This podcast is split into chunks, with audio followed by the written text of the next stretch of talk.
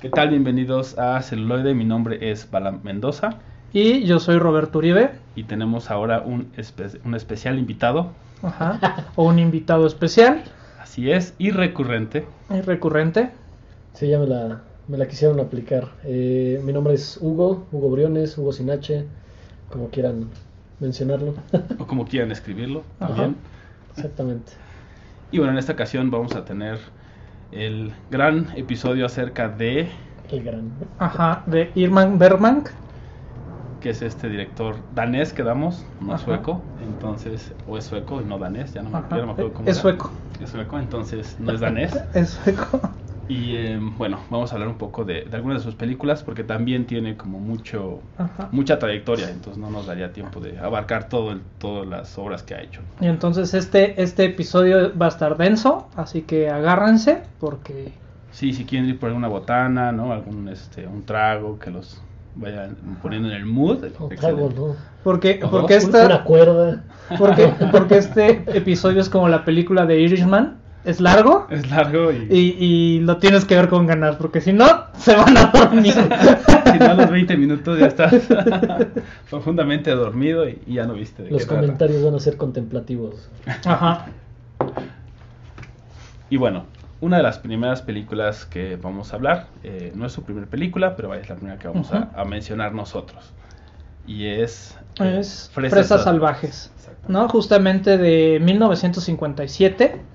Esta película nos narra la historia de un doctor que va junto con su infeliz nuera, que por cierto está embarazada, a recoger un premio, ¿no? Entonces aquí nos muestran un contraste bastante interesante entre una vida que está en ocaso y una que está como Empezando a... empezando a, a vivirse, ¿no? O sea, una flor que, que se abre apenas a la vida cuando otra se está está marchitando. marchitando. Y que él, él toma mucho este tipo de temas eh, como de la vida, ¿no? Que trata, y hablábamos fuera del aire, ¿no? De, de temas que de repente no queremos ver o que no siempre el cine quiere mostrar, que también son parte de la vida humana, ¿no? O sea, no nada más es como somos felices o tenemos una lucha, un clímax y, y resolvemos todo. O sea, de repente se mete muy profundo en temas muy humanos y que no siempre todos los cineastas tocan, ¿no? Por ejemplo. También debemos de entender de que este director pertenece a, la corriente del expresionismo alemán, entonces va a dejar que las imágenes hablen por sí solas. Vamos a tener poco diálogo y si hay, hay diálogo en esta película es más como reflexivo o contemplativo, como lo decía Hugo hace fuera del aire. Y este permite que las imágenes y el juego de la luz sea el que nos marque el tono de la película. Sí, como el, primer, el principal protagonista, ¿no? Y también como el tema de las secuencias, justamente. Que no tiene tanto que ver con el diálogo y que es una discusión interesante en el cine porque justamente también hablábamos de eso acerca de si es eh, el séptimo arte se le llama, ¿no? Que para algunas personas no lo es así, y para otras sí.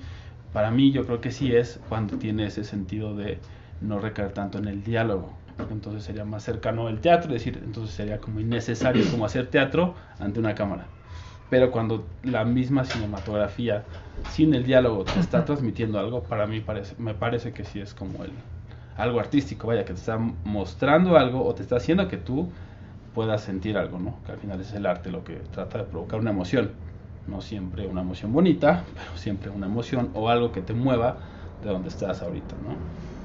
Sí, claro, digo, también se halla en, en este tipo de autores, realizadores, se halla eso que comentas, pero eh, vaya, habiendo como tantos realizadores actualmente, son pocos los que verdaderamente eh, se enfocan en este tipo de temas que, eh, o sea, vaya, que son como tan humanos.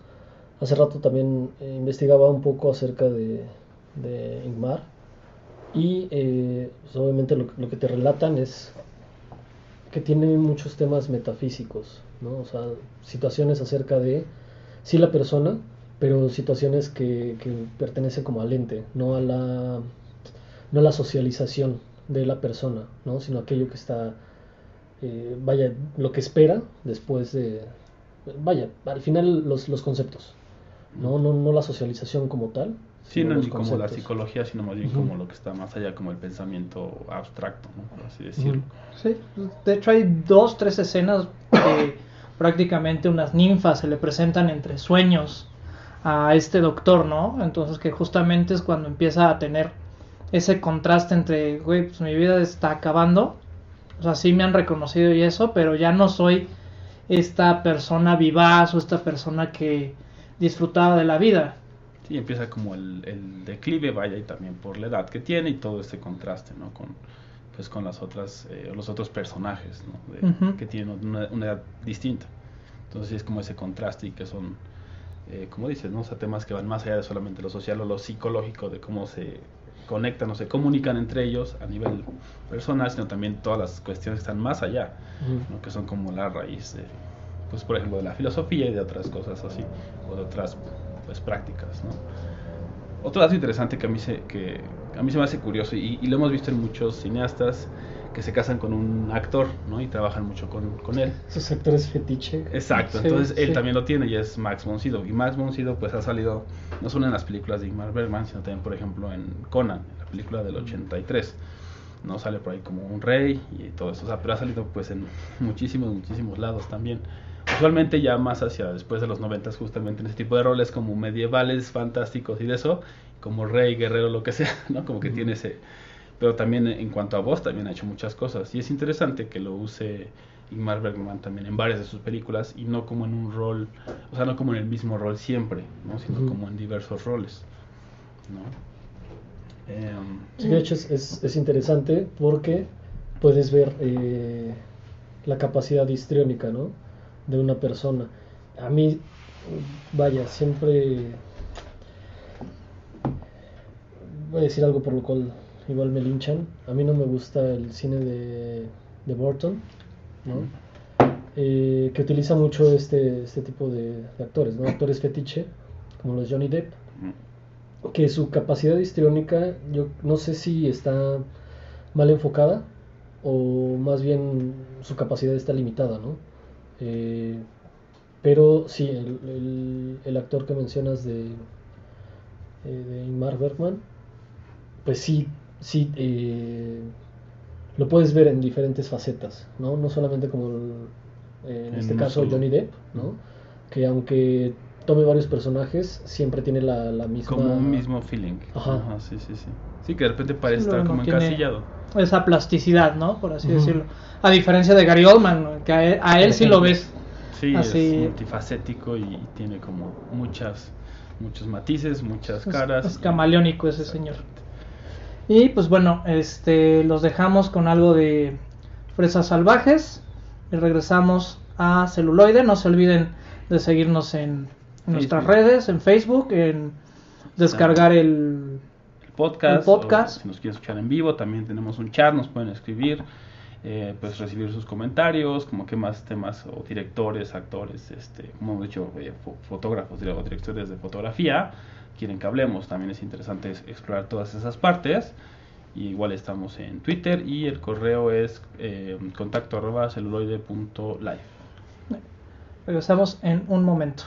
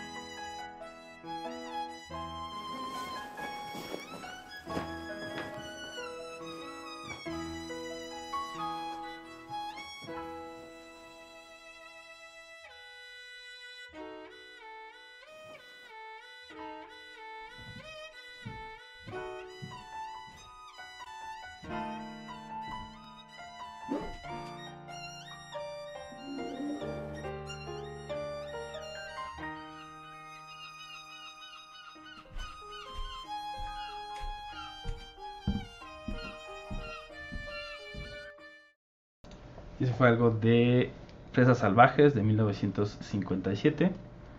Y seguimos hablando de Ingmar Bergman. Sí, y ahora regresamos con la película que ustedes nos pidieron. Ya habíamos hablado un poco de ella este, ahora en el especial que tuvimos de Día, de, Muertos. Y escuchando sus comentarios, este, nos estuvieron escribiendo y querían que habláramos un poco más sobre el séptimo sello del mismo año. 1957, lo cual habla de lo prolífico que era. Y, este, y también es, es interesante porque en México es muy icónica pero hablábamos fuera del aire que en otros países no lo fue, no fue como uno de los trabajos que fue como más repudiado o al final no fue tan aceptado, como que ni siquiera le entendieron, o todas las críticas fueron malas, etcétera. Y en México, pues, por el tema que habla de la muerte y es algo más cercano a nosotros, pues, y, hablamos un poco de eso en el capítulo de Día de Muertos, fue como más cercano y fue como más entendible. O al menos lo, lo aceptamos más sin tantos, digámoslo así, prejuicios, por así decirlo, ¿no? Yo, yo me acuerdo mucho que este, la primera vez que vi una referencia sobre esta película fue justamente con Fenomenoide. Y, y, es Fenomenoide quien, quien juega con la muerte, ¿no? Y le hace chistes a la muerte. O sea, una onda muy, muy neurótica, pero también como era Fenomenoide, pero también muy, muy agradable. Entonces, e, esa escena me, me impactó a mí mucho porque se supone que está jugando Fenomenoide y el protagonista, este guerrero medieval, está esperando su turno. está jugando antes de. Ajá. Sí. Y de hecho esa escena es, de esas escenas que pues pasan en, la historia del cine como icónicas y las utilizan en miles de referencias, usualmente cómicas, pero, o sea, vaya, eh, se, extiende, digámoslo así, a diversos eh, rubros, ¿no? Y que ya se toma como una escena que puedes utilizar, como si fuera ya algo que, puedes utilizar, digamos, de la cajita, ¿no? Y es, es interesante porque también a mí me, suena mucho, por ejemplo, una escena que hay de los hermanos Marx, me va a salir como siempre lo hago del tema, pero es eh, cuando están en el espejo y no es un espejo, sino es otra persona. Es, es una imagen que también está muy usada, sobre todo en los eh, Looney Tunes y todo este tipo de, de cómics o de dibujos animados. Ajá. y de parodias. Y al final es como, así de importante también es el séptimo sello en cuanto a su cinematografía, o sea que puedes tomar ese elemento, transportarlo a, a lo cómico, a lo mejor algo dramático también, y sí se ha usado, ¿no? O sea, hay como muchas referencias donde se utiliza esa escena de jugar ajedrez con la muerte, ¿no? Y bueno, este la historia justamente nos habla acerca de un caballero medieval y su paso hacia el otro mundo o su resistencia a pasar. A pasar. Entonces toda, toda la película es, este, es esta búsqueda de qué hay más allá de la, de la muerte. Entonces vemos distintas etapas de la vida o sucesos de la vida de este caballero sueco, obviamente. Este, no danés. No danés, sueco. Y pues ver qué es lo que le pasa, ¿no? Y ver a la muerte más como una especie de, pues sí, ¿no? De, de enemigo, o sea, hasta es cierto modo como el Quijote, mm. que se enfrentaba a estos grandes oponentes. oponentes Y pues al final sabemos que nadie puede vencer a la muerte. A la muerte, ¿no? Claro. Que es otra de las referencias que igual está por ahí. Que es, lo que hablabas del expresionismo alemán, ¿no? O sea, tiene también que ver como con eso. Y que sea un caballero medieval también tiene como mucho peso. O sea, no, no sea lo mismo que hubiera sido alguien eh, contemporáneo, digamos, después o del siglo XX, o ya no pasó al XXI él, pero bueno, que fue alguien del siglo XX, pero digámoslo ahora, si alguien hiciera eh, eso, que fuera alguien de ahorita del siglo XXI, no tiene la misma, eh, y el mismo impacto, ni la misma metáfora, o digamos el mismo ambiente, que sea alguien que es un caballero medieval, y lo que eso representa. Aunque, de hecho, al final para eso podría servir el, el, cine, ¿no? Contextualizar en el, en el momento en que, en que vivimos. Yo creo que si bien no se puede seguir como la, la misma metáfora de un caballero medieval eh, que se enfrenta a la muerte, sí se pueden tomar como muchísimos más ejemplos que contextualmente serían adecuados a nosotros.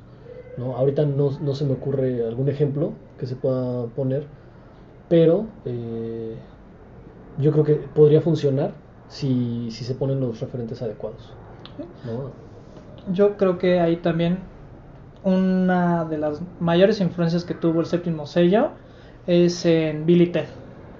A ver, las- la fantástica aventura de Billy Ted, que ya vamos a tener la tercera Entrega. entrega 20 años 20 después. después, a- a- ocupando a Keanu Reeves, ¿no? Que, que parece que nunca envejece el cabrón, entonces. Sí, sí, sí, es el nuevo, el nuevo Jesus. Es Jesus Reeves. Donde, pues también, ¿no? De hecho, la primera que se van al medievo es prácticamente. Es ahí donde se hacen conocidos de la muerte. Tenemos esta escena otra vez Sí, con el- referenciada. Ajá. Y se vuelven amigos inseparables de la muerte, ¿no? Exactamente, y pues, volvemos a algo que ya puedes utilizar. Con respecto a lo que comentabas, eh, Hugo, pues es, a mí me vino a la mente, por ejemplo, eh, Pelotón, ¿no? O sea, que también es como poner en contexto de la guerra de Vietnam, digo, no es, tampoco nació en los 70 pero vaya, es como esos, ese- esa función cumple el cine de ponerte a veces en ciertas épocas con ese contexto, y aunque no hayas vivido en esas épocas, puedes entrar y decir, ah, ok, tiene sentido investigar un poco ahora que podemos hacerlo, ¿no? Con el internet y ver, ah, pues esto sí tiene como más consistencia histórica, por así decirlo. Que también esa es una de las funciones que hablábamos también en otro capítulo ya de hace algún tiempo, este, justo, ¿no? De, de- puedes ser como muy riguroso en cómo representar un momento histórico como cineasta o no. Decir, ah, no me importan tanto los detalles del vestuario o cosas así, porque me interesa más la trama, o sí decir como no, tiene que ser exactamente como era, ¿no? O sea, usar tela eh, para los disfraces, etcétera, o, pa- o para los eh, trajes, o, o no tanto, ¿no? Y O sea, es parte. respetar, respetar un poquito más como la, la idea que tienes de adaptación. Exactamente. Sí. ¿no? Y no sucede cuando estás, o sea, si filmamos algo ahorita de 2019 y lo ven en 10 años, Ujú. ok, pues eso es lo que había, ¿no? O sea, no, no es que lo hayas hecho intencionalmente, sino es tu época histórica. Entonces puedes jugar con ambos, es decir, voy a hacer una película de los 70s ahorita, es muy distinta a la que hacían en los 80s o los 90s. Sí. ¿no? Que al final es lo que relata, de- en parte, la ciencia ficción. ¿no? O sea, Sí, intentar retratar un futuro con base en, en la lógica del, del De ese momento. momento. Sí. Claro, pues bueno, este, también pues su relación con Macario, ¿no? Que lo platicábamos este en, en el episodio que lo interesante es que Macario salió un año después. Y después. Y tienes como toda la influencia, todo, incluso el feeling, o sea, como, como una sensación muy similar, ¿no?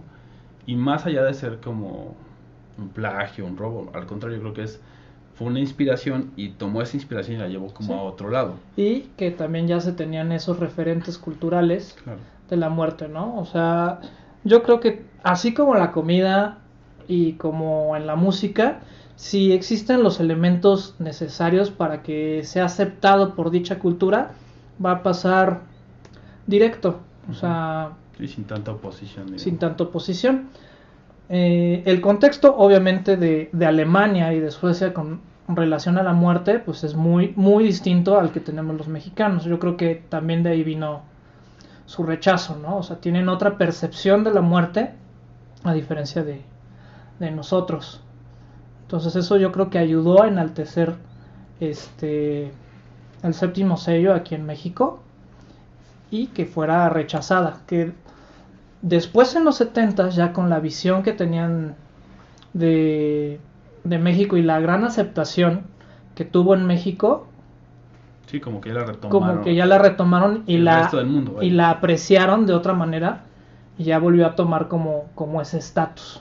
Que también es interesante el punto de, de que, por ejemplo, México también era muy respetado a nivel internacional en ese entonces. O sea, incluso a nivel cinematográfico había como toda su industria, tenía mucha fuerza también, era como, ok, Estaba la época de oro. exactamente. ¿no? Y era como, era, era tan importante que decían, ok, si ellos lo apreciaron y hacen todo este cine, que tiene, o sea, su época grandiosa, debe haber algo en esta película que podamos ver nosotros. Y entonces empezaron como a retomar, ah, y empezó a hacer el- la película de culto, digamos, que es ahora, ¿no? Que es como, ah, no, sí tienes que ver ese séptimo sello, o tiene lo que hablamos de las escenas, o la referencia, o, las, o la analogía en total, ¿no? Fíjate que no sé qué tanto sea como la...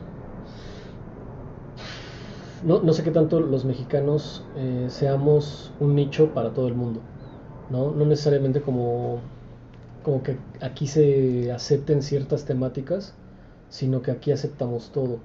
Eh, debido a la, digo, y ahorita me, me surge la, la idea, a la, a la identidad que tenemos robada.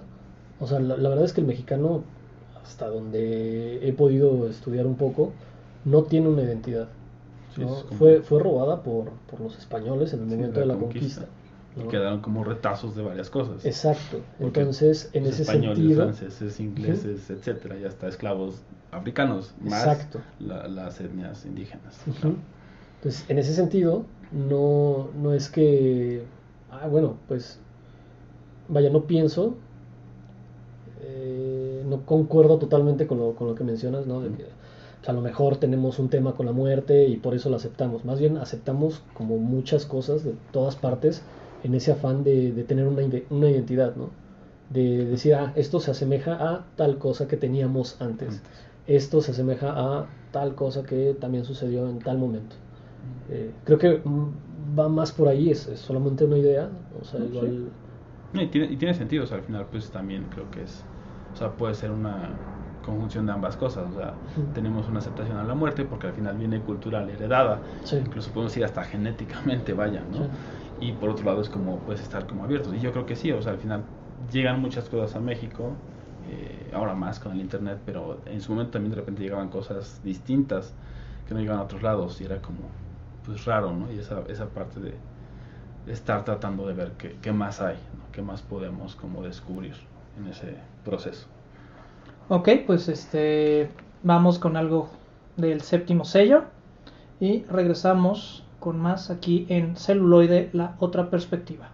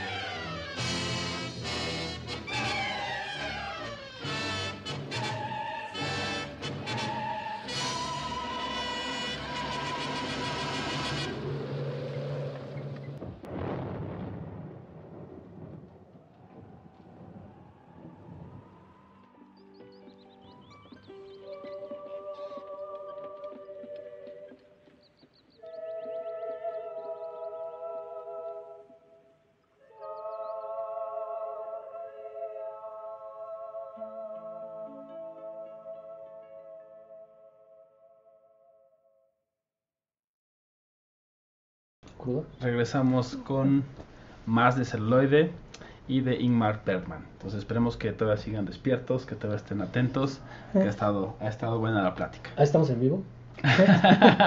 Sí, ya estamos ahorita en, en vivo. Y sigue eh, la flauta Pero- mágica.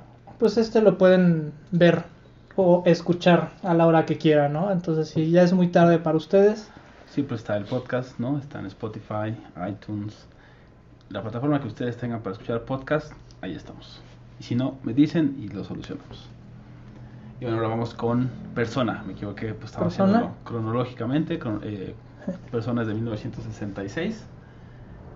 Am, esta yo creo que es de las películas más densas y en lo personal es la que más me gusta porque es prácticamente una película muda y permite que las imágenes este hablen o las imágenes nos comuniquen. Y es pesado por eso, o sea, no estamos también acostumbrados, que es justo lo que hemos eh, reiterado en varios episodios, ¿no? Que de repente conocemos más cine de acción, que si bien puede no haber tanto diálogo, pero hay movimientos, ¿no? O sea, mucho movimiento. Y aquí sí lo hay, pero es un ritmo muy distinto.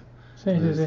Llega a ser pesado porque es algo totalmente extraño para pues muchas personas, ¿no? Y, y estaría padre que lo vieran y que experimentaran eso y, y como lo que hablamos, que vayan haciendo como un diccionario, como un repertorio de otro tipo de cine para que la próxima vez que vean cualquier otra cosa comparen y digan, ah, ok, También puede haber digan- movimiento, Ujú. pero a lo mejor no está mostrando nada, ¿no? No está haciendo nada, ¿no? Y también ahí se puede decir, ah, pues este tipo de cine pues sí me gustó, Ujú. como este tipo de cine No me gustó, claro. no me gustó. O tiene elementos que me gustan también. Y pues bueno, esta es una historia de una actriz la cual pierde la voz este, después de representar una obra griega, si mal no recuerdo es Electra, entonces es hospitalizada en, en una clínica donde la someten a distintos tipos de tratamientos, pero ahí tiene una enfermera que es su su gran admiradora al nivel de, de obsesionarse con ella y lo interesante de la película que es lo que nos cuenta mayormente con imágenes es cómo se van fusionando o transformando no por eso Sus es personalidades. sus personalidades no hasta que la enfermera llega a absorber de cierto modo La personalidad de la actriz. de la actriz Como a ser ella, ¿no? Y es por eso el título de, de la película, persona, ¿no? Como Sí. tener esa otra personalidad. Y no, y que nos cuestiona qué es lo que hace una persona ser esa persona. ¿Qué características Ajá, ¿qué son las que, digamos, son intrínsecas de, ella, ¿no? O si hay cositas que pues, puedes tomar y es como, ah, entonces ya soy esa persona. Y pues ahí también viene como esa dualidad, ¿no? O sea, estamos teniendo la profesión de una actriz que su mayor atributo o el mayor atributo de los actores es justamente interpretar a otras personalidades u otro a un personaje, mientras que una enfermera que su mérito sería como el cuidar la salud, se va apropiando de estas características, entonces La empieza como a interpretar, por así decirlo, y es como hasta que se vuelve casi indistinto. exacto. Una de, una de la otra. Y eso al final es, es interesante, ¿no? Como decíamos, se mete a, a temas que son muy profundos porque pues, es eso, ¿no? Como decir qué, lo, qué, qué características son intrínsecas de una persona, ¿no? Y es como, ok, ya es así. Súper denso, porque al final puedes decir, no, claro, yo sé exactamente cuáles son mis características, pero a veces no, o sea, de repente puedes copiar el, ademán de alguien más y, ya te pareces, o la entonación de alguien más y ya suena, ¿no? Y es como, entonces eso no es una característica intrínseca de la persona, ¿no? A lo mejor es algo que está más adentro, a lo mejor es eh, lo- cómo procesa la información, etcétera, como cosas ya más, pues a lo mejor de, digámoslo así, neurociencia, psicología, filosofía, etcétera, ¿no? O metafísica. Metafísica, Sí. directamente, claro. Justo ahorita con esto retomaría precisamente el, el- el contexto en el cine, ¿no? Igual si ahorita quisiéramos hacer una película al estilo de persona, ¿no? Yo imaginaría una película de ciencia ficción en la cual, no sé, tratan de, de a lo mejor clonar a una persona y al final no, no sale lo mismo, ¿no? No, no es el mismo resultado. ¿Por qué? Porque hay ciertas cuestiones que identifican a alguien, no, no necesariamente de manera eh, material, Física. ¿no? Sino pues en este tipo de temas filosóficos, psicológicos, que te hacen ser tú, o sea, tus, tus vivencias incluso. Sí, tu experiencia de todo lo que has vivido hasta el momento, ¿no? Y que Sí. y- y es un, una variable variante. ¿no? Porque al final todo el tiempo estás viviendo experiencias y se van modificando, entonces tu, tu yo, tu personalidad de ahorita no es la misma de hace un año, 5, 10, 15 hacia atrás, 5, 10, 15 hacia adelante tampoco, Claro. entonces es un tema interesante. Sí, y ya hablando un poco más de- del lenguaje cinematográfico que, que tiene, aquí este Berman lo que hace al principio es que te pone una serie de imágenes que, que tú no entiendes, ¿no? Y después de ver toda la película te las vuelve a poner y entonces te resignifican completamente el sentido de ellas, ¿no? Esto también lo podemos ver en, en Beautiful con Ñarritu que empieza con una serie de imágenes casi casi incomprensibles, Casi, casi aleatorias. ajá, casi casi aleatorias, ajá. y ya después de ver toda la narrativa ya nos vuelve a poner, Y ya dices, ah, claro, o sea, ya armas el cuadro de otra manera, ¿no? Ya tienes como todos los elementos, al menos para interpretar, que esa es la parte donde yo diría que sí es arte, ¿no? Porque entonces puedes hacer eso, que bien es cierto, no todo el cine es arte, Claro. pero sí puede llegar a ser artístico o hay obras que sí son arte, ¿no? Entonces es eso, o sea, resignificar simplemente ahí es como que te está haciendo sentir algo o toma elementos que ahora está haciendo que tomen otro sentido. Uno inicial, donde digamos estás sin alterar porque no has visto todo lo demás, pasas a través de ese proceso y entonces ya eres alguien más tú también, lo que hablamos de las experiencias y ya puedes decir, ah, esto- estos signos, estas simbologías, etcétera, significan para mí todo esto con respecto a lo que acabo de ver, ¿no? Y que puede venir también justamente de, de persona y en, en Beautiful, vaya, ¿no? O sea, yo creo que sí lo toma un poco de ahí, ¿no? O sea, Sí. De inspiración, vaya.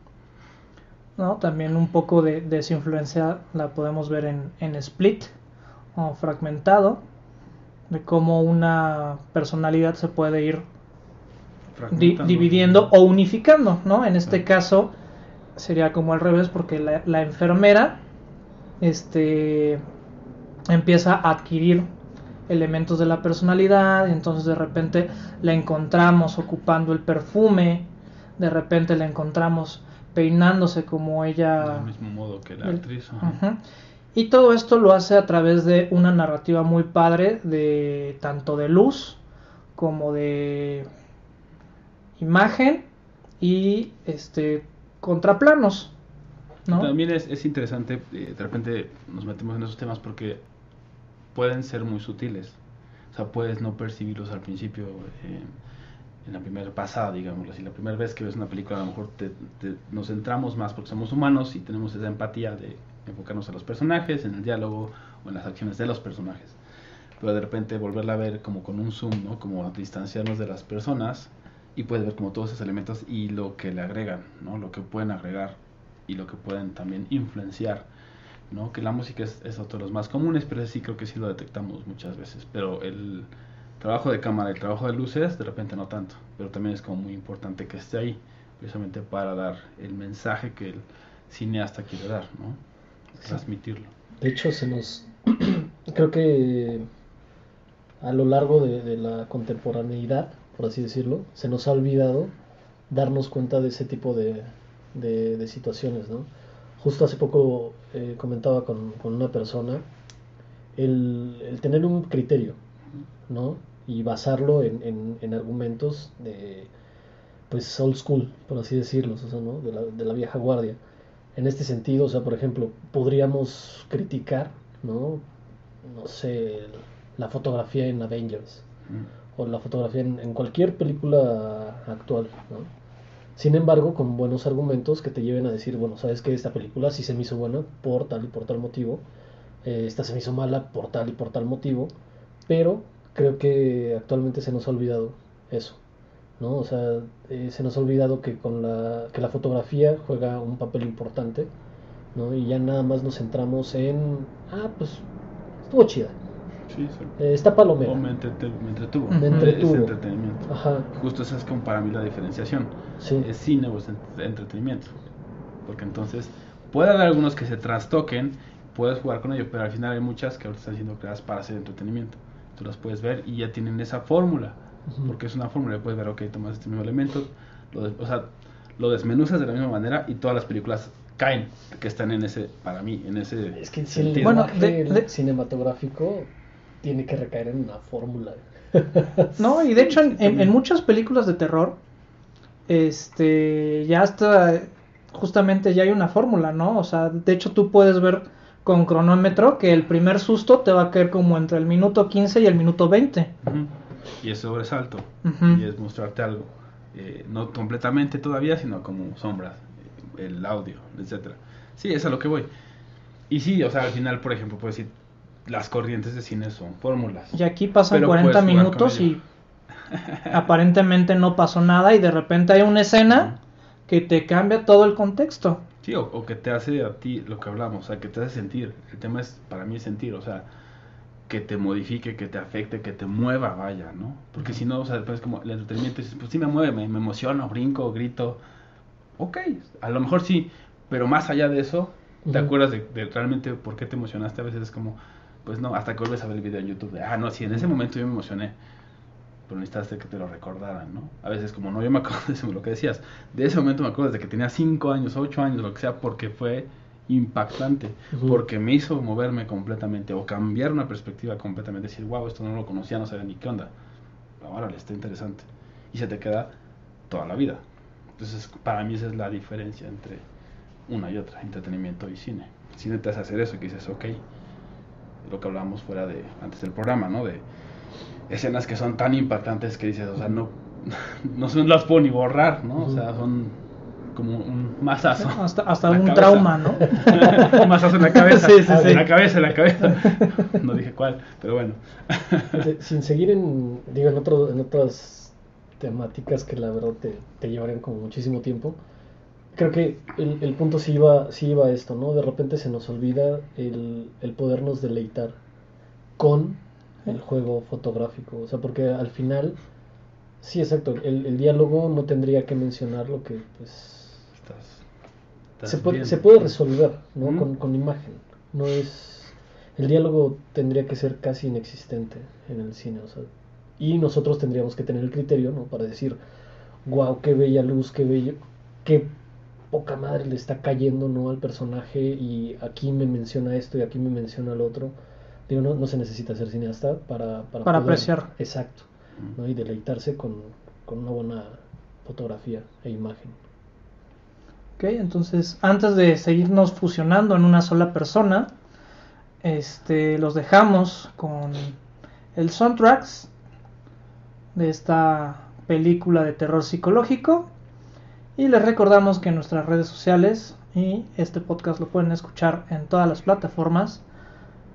Como Spotify, iTunes, iBox, iHeartRadio, lo que quieran. Si no estamos, nos avisan, lo ponemos. Regresamos con más de celuloide.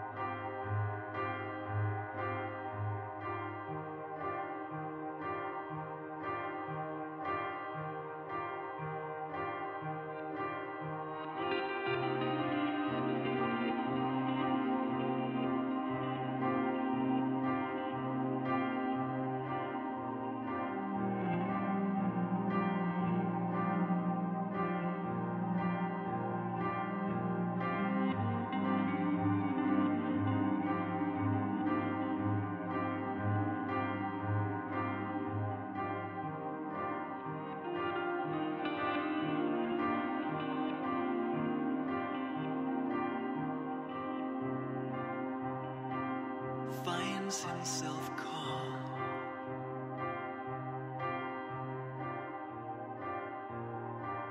Too many times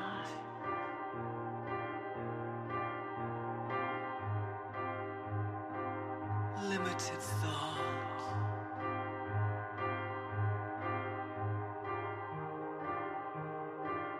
Compromise.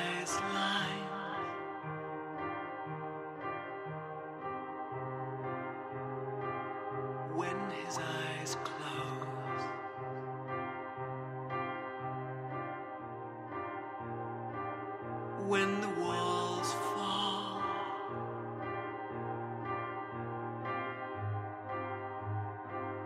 everyone knows.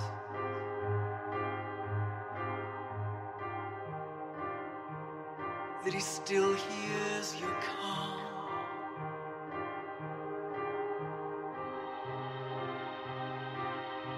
Someone starts to fade away.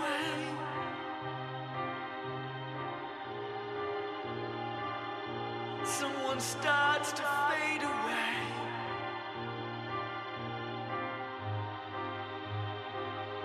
Someone starts to fade away when the walls fall, he still hears your call.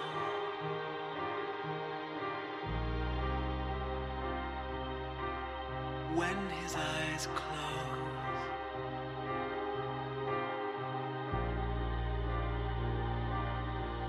dream star.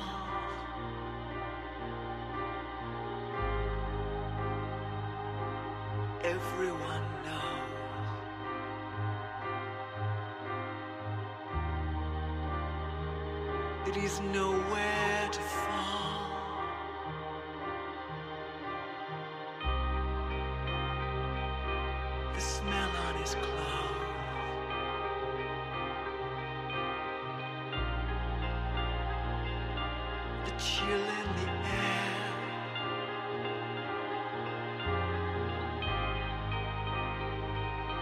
The feelings that grow.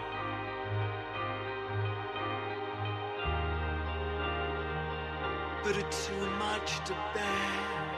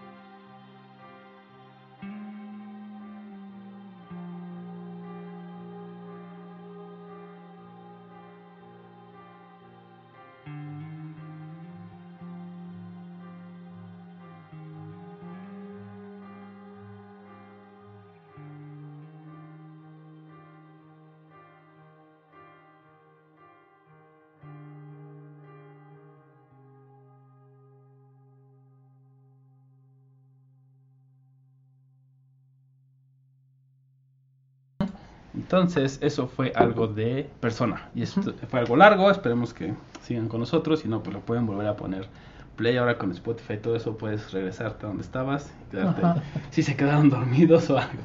Estaba muy, muy tranquila la rola entonces. Y si no se quedaron dormidos con esa, con esta sí se van a quedar bien dormiditos.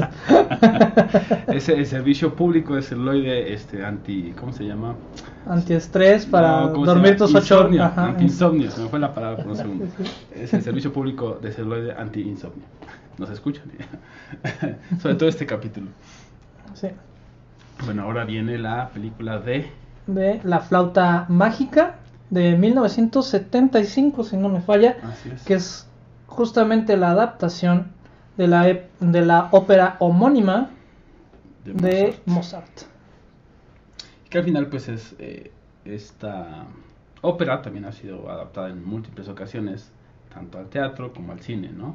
Ujú. Y pues es interesante cuando alguien de la talla de Ingmar Bergman, pues lo toma y, y da su visión de la historia. ¿no? Y también. Sí. Lo hablamos fuera del aire, ¿no? Que dura El cómo, el cómo puede sintetizar una historia, ¿no? Exacto. Que puede llegar a durar 6 horas en la ópera y, Ajá. y hacerlo en hora 40, si no me equivoco, una cosa así. Lleva 40 horas y media, dos horas. Bueno, si, si, la, si la logra hacer en tres horas, ya le, le, le quita La mucha mitad, ya con La eso. mitad ya con eso ya te la... Diríamos, es una ganancia. Es una ganancia, Nivel de sí. síntesis asiático. Sí, no, pero sí la hace, creo que de unos 90 minutos, dos, dos horas a lo mucho. Entonces, Sí, o sea, al final es sintetizar y también pues ver qué quitas y qué no y que tenga sentido. Ujú. Que al final también es algo que podemos hablar, por ejemplo, lo que hacen los editores, ¿no? Porque es algo que eh, a lo mejor muchas otras personas no lo saben, pero pues cuando estás haciendo una película no nada más tienes la hora y media que sacas al público o las dos horas que sacas al público. no, entonces Tienes muchísimo más. muchísimas horas más y es trabajo del editor, ¿no? Seleccionar y que tenga eh, el mismo El contexto y que cuente la historia, ¿no? O sea, que no se sienta raro. Entonces, eh, al final también esa parte de síntesis con una obra que ya está o que ya, ya está hecha, vaya, ¿no? Aunque sea en un medio distinto como la ópera. Sí, Y bueno, aquí tenemos la, la historia de clásica de amor, donde el príncipe se enamora de la princesa y tenemos toda esta cruzada, ¿no? Para tanto rescatarla como enamorarla. Ajá, Y también es el viaje, ¿no? De autodescubrimiento, de por ahí también se menciona un poco el tema iniciático, porque hay una orden, ¿no? De, pues como sabios, como, pues sí, si lo quieren poner así como masones, ese tipo de cosas, como una logia, a la cual tiene que también acceder a esos conocimientos para poder ir a rescatar a Pamina, ¿no? Entonces, por ahí hay como algunos elementos de ese estilo y es mucho de, de, de quién se tiene que convertir. Incluso al principio eh, lo rescatan, ¿no? Eh, al, al príncipe lo rescatan tres brujas, hadas, lo que sea. Y lo rescatan, vaya, Algo ¿no? muy de Hamlet, ¿no? Muy de la época. Muy de la época. muy de la época. es Entonces lo rescatan y después le dicen, pues, tu misión es esta, no tienes que ayudar a esta persona, es hija de la reina de la noche. Y entonces, este, Tiene que ser él, él- él también dice, Ajá. pero, o sea, ok, sí, ¿no? Porque es como eh, de los atributos que tenían los héroes, ¿no? La- el arrojo, la valentía y todo esto. Y dice, sí, sí voy, pero, pues, ¿no? ¿Cómo? O sea, sí, no, ¿dó- no, ¿dónde no está? tengo, ¿Dónde no, no, no empiezo? tengo. Claro. Y hay por ahí otro personaje que es, este, se me olvidó el nombre, pero es como un poco el comic relief también de esa época. Y es como lo contrario, ¿no? Es alguien que tiene mucho miedo y realmente siempre está buscando sobrevivir ¿no? y no meterse en problemas y nada de eso. Entonces algo heroico, obviamente, dicen, no, están locas, ¿no? Por ahí le dicen, lo tienes que hacer, ¿no? Porque pues al final él miente y lo descubren en la mentira y bueno, tiene que hacerlo, ¿no? Pero también es un poco la transformación de ambos y esa como contraposición entre el héroe que dice, sí, yo voy, no importa que no tenga nada, nada más dime hacia dónde, y el otro que es como, no quiero porque quiero estar en mi comodidad y quiero, o sea, tengo miedo y no, mejor no, me meto en ningún problema, ¿no?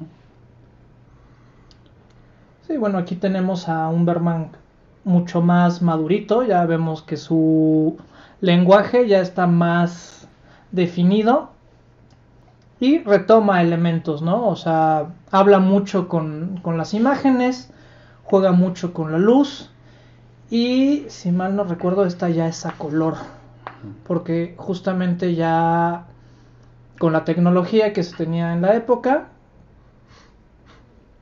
ya a pesar de que ya se podía hacer desde los 60 este el cine a color, eh, Bergman continuaba en blanco y negro. Que es algo muy común, ¿no? Que también lo hablamos en algún momento, este, que a pesar de que el cine a color ya era tecnológicamente Viable. viable, no lo elegían porque las cámaras pues también eran caras. O sea, los grandes estudios ya habían invertido una cantidad enorme en tener cámaras, pero eran blanco y negro. Entonces de repente era como tengo que hacer toda una reinversión en, en cámaras de color y decían no le veo el sentido. O sea, y en ese momento así era. Incluso en el cine mexicano también. Sí, no, O ya sea, fue existía una resistencia. Una resistencia porque era como no, así es como se ha hecho siempre y lo vamos a seguir haciendo. Y se mantuvo bastante tiempo más de, de cuando se hace la primera película que ya este, tiene color, digamos. ¿no? O sea, todavía resistió No. o sea, bastante Porque tiempo. antes la única manera de hacer cine a color era posteriormente de haberla filmado, se pintaba a mano los cuadros y realmente nada más era como darle un tono, ¿no? Ujú. Y que era una chinga. ¿no? Como animación. Como animación. Entonces también por eso muchos prefieren decir, no, mucho trabajo, no quiero. Y cuando empezaron a salir las cámaras a color, pues dijeron, no, toda la tengo, toda funciona, no la voy a cambiar. Cuando ya fue un poco más, o sea, ya digamos se forzó el cambio porque ya a lo mejor la tecnología había llegado a su fin, por así decirlo, o ya fue más aceptado, lo hicieron a color, ¿no? Y entonces, pues ya cambió. Pero esta sí, yo también recuerdo es, es color. Y bueno, eso a mí también me recuerda de cómo a veces también la, la tecnología condiciona el tipo de cine que se puede o no hacer, ¿no? Aunque han existido sus revolucionarios, en su momento también George Lucas este, tentó, ¿no? Y ajustó lo que se podía hacer en el cine, desafiando la tecnología, también lo hizo este Méliès, ¿no? Justamente el padre de la edición y los efectos ef- Efectos especiales. Claro. Este, así ha habido como, como actualmente, ahorita que, bueno, esa película que también está, el proyecto Géminis, horrible, no la vayan a ver. Sí. En celuloide no la recomendamos. En celuloide no la recomendamos. Y manden a su clon. Ajá. Este, porque ahí también vemos como, digo, un- una cuestión como esta, esta ópera puede trascender a través del tiempo y en Proyecto Géminis se ve que fue hecha más o menos a la época de Matrix, pero ya actualmente ya la, la trama y todo te, se ven sobrepasadas, ¿no? Hasta se siente vieja. Sí, como que ni siquiera fue contextualizado lo que hablábamos. O sea, también tienes que saber eh, el contexto que, de las personas, ¿no? O sea, como si vas a adaptar como algo, especialmente en ciencia ficción, ¿no? De el futuro de un el futuro de un pasado. o sea, la visión que tenían del futuro en el pasado, pues tienes que también saber un poco más del contexto que tenían en ese momento, ¿no? Eh, por ejemplo, no puedes decir en los 70s eh, un futuro con un internet distinto o, o raro, vaya, o sea, tendrías que tener un poco más de esas bases, ¿no? No que no se pueda hacer, pero sí se siente como, pues, como que no, no se pusieron a pensar más allá de, de voy a sacar la peli y ya, Ujú. así se siente, ¿no? De repente esa de proyecto Géminis. Géminis, ¿no? Entonces, Yo ahorita con lo que comentan siento un, no sé si es un doble discurso o más bien la transición entre ellos, ¿no? Eh, sí, seguramente el aspecto económico les pegaba en aquel momento, ¿no? o sea, no se querían a lo mejor deshacer de, de sus cámaras de blanco y negro por comprar una tecnología nueva. Sin embargo, eh, yo creo que eran más bien reacios, ¿no? O sea, como, pues, como siempre ha pasado en el arte. La resistencia al Ajá, la resistencia a nuevas tendencias, a nuevas cosas, a nuevas imágenes. Eso por un lado, ¿no? En, en- en que a lo mejor en aquella época eran muy reacios a, a no cambiar. Y que actualmente ya dejamos todo, todo, todo, todo en manos de la tecnología, que si lo decimos de otra manera, básicamente confiamos en el, en el cambio que nos da la tecnología, ¿no? O sea, no... eh, vaya, es esta ambivalencia del discurso, ¿no? El- por un lado, eh, antiguamente no queríamos La cambiar resistencia. ajá, la resistencia y ahorita pues ya La todo de- está en la manos. dependencia, La claro. dependencia, exactamente. Que también lo hablamos, que de repente es como CGI, CGI, CGI, CGI. Ajá. Dos minutos de, de filme normal, digámoslo así, y todo demás CGI es como, Sí. o sea, ok, sí, puede ser, pero no necesariamente. O sea, hay, Ujú. hay unas que dices, esa no necesitaba ser CGI, güey, o sea, Claro. ¿por qué le hiciste en CGI? Linterna verde. Esa película no existió, güey, ¿qué es eso? Ah, sí. Ni ese güey también lo ha dicho, por eso hizo el chiste de, de Deadpool de no mames, eso nunca pasó, güey. No, no, es como la Hulk 1 y 2, ¿no? Las primeras Hulks, ¿no? O sea, Ajá. Sí, ¿Cuáles? Nada más hay una, ¿no? claro.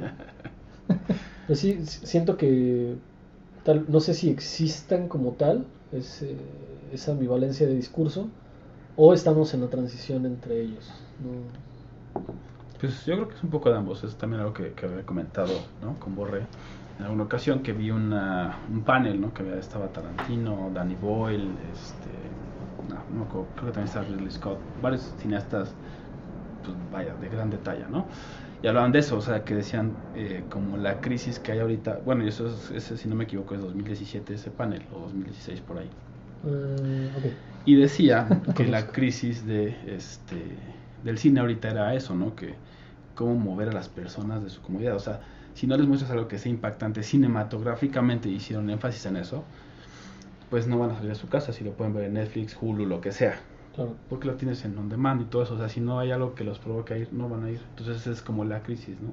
Y pues también un poco lo que hablábamos del entretenimiento. O sea, yo digo, por ejemplo, Marvel, porque si van, porque si vas a ver una película de Marvel, porque ese entretenimiento tiene como todo eso que, Todo un aparato, digamos, que no puedes- mercadológico. exacto, y que también no lo puedes percibir de la misma manera en tu tele, aunque sea de 60, 70, 80 pulgadas, es una experiencia distinta todavía.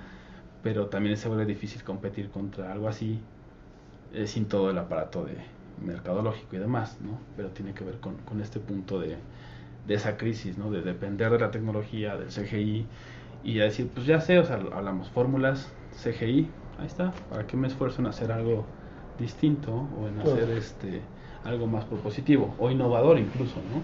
Claro. Pues yo creo que ahí este también, ¿no? Se ha visto, por ejemplo, yo por eso a mí me gusta mucho la, la serie ahorita que, que es de, del cristal de Dark Crystal. O sea, encantado. donde se ve el amor, o sea, ahí se ve el amor de cómo está hecha esa serie. Si no la han visto, la verdad, véanla, así véanla. Este Con unos ojos con unos distintos. ojos distintos porque habiendo tanta tecnología se decidieron a pesar de que los costos se les iban a, a elevar Sí, para hacer los lo- la- las marionetas los mopeds pero sí te da un feeling completamente distinto, Y es que es eso, o sea, hablamos, vu- vuelvo al tema un poco de entrenar el ojo, entrenar la mente a ser, como decías, ser más rigurosos, más analíticos. Porque en, en medida de que lo seamos, en general, como público que consume cine, vamos a exigir más. Porque mientras no lo exijamos o mientras digamos, no, no me late tanto y pongas críticas, ya tenemos ese poder de ponerlo en redes sociales y que tenga un impacto, de decir, Marvel, esa- eso fue un asco, ¿no? Y que digan, oh, ¿por qué? ¿Cómo? No. No, fue una, fueron 100 mil personas, dicen, ok, ahí hay algo que no está. estamos padre". haciendo bien Exacto. por ejemplo lo que pasó con Sonic Sí. que ahí o sea Sí, claro. gracias a Paramount que sí nos escucharon Dijeron, ok, lo lamentamos. Vamos a Sí. enmendarlo, ¿no? Y ahí yo correría a mi director de arte, ¿no? Así, ¿cómo, cómo permitiste que pasara Claro. esto? Sí. Sí, claro. Y, y bueno, hay como muchos elementos por ahí, ¿no? Ya nos, nos salimos completamente del tema de Sí. Bergman, pero vaya, al final es padre explorar también eso porque es Sí, parte de la... ser. pues eh, yo no creo que deba hacer algo en sí. Lo que yo sí creo es que te debe de hacer sentir algo. No, y, y- tú como productor debes de entregar algo de calidad que les deje algo a tus espectadores. Claro, y eso es, es que iba a eso, porque hay un video muy cagado de un, un, este pues un geek que escribió un guion para Superman hace como mil años y cuenta la historia de lo que le pasó con los productores de Ah, Hollywood, claro, sí, ¿no? Se Y que- viralizó hace poco. exacto, ¿no? Y Con está interesante. que- Warner. ajá, de, con Warner, exacto. y que le dije, o sea, pues toda su travesía de las cosas ridículas que le pedían. Y era como, pues no tiene que ver con el personaje del cómic ni nada. Entonces, este guion está bueno, pero es que es lo que yo quiero. O sea, es como, y a veces pasa. O sea, uno cree que no, o sea, es, es solamente ese güey. Bueno, Y solamente ese güey le pasó, no. Y tú lo puedes ver en, en momentos del cine que dices, neta, ¿por? Así como, ¿por qué hicieron esto? O sea, no Sí. tiene sentido, no va con la trama, no va con nada.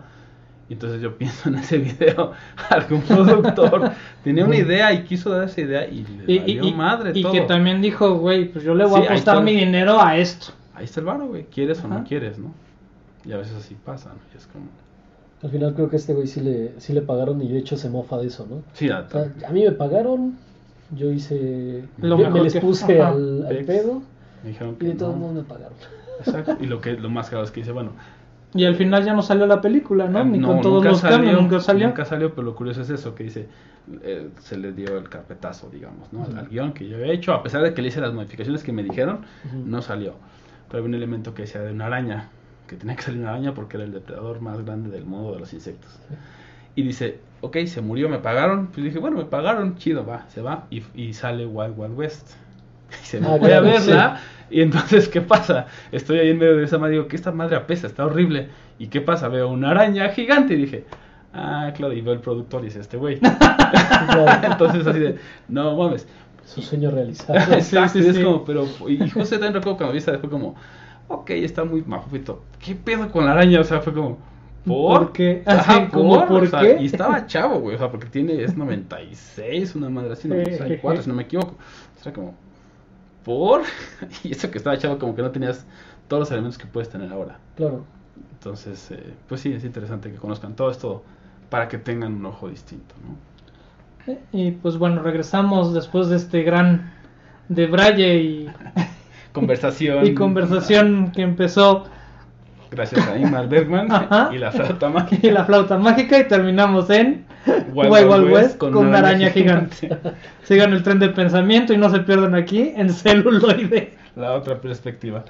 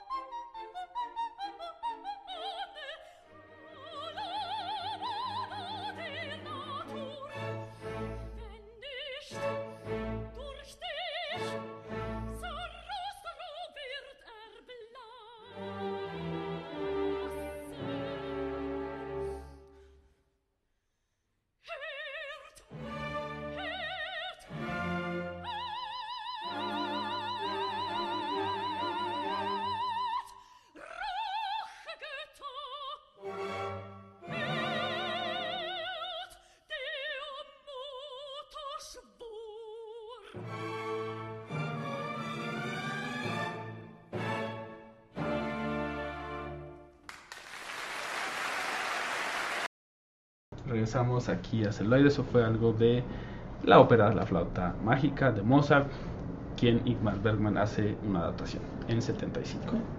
Y pues bueno, ahora las recomendaciones de la semana. ¿Qué tenemos para recomendar? Bueno, este igual ya se pasó un poco, pero yo les recomiendo que vayan a ver Doctor Sueño. Todavía la pueden alcanzar en alguna de las Salas. salas. Es una excelente aventura y continuación para los que vieron este The. Shining, El Resplandor. Aquí el único rollo que yo le, le pondría es de que cuando uno intenta servirle a dos patrones, con uno puede llegar a quedar mal. Entonces, si quieres ver como un homenaje a, a Kubrick, se queda a medias. Si quieres ver, digamos, una Adaptación de adaptación Stephen de King. Stephen King, se queda a medias. medias.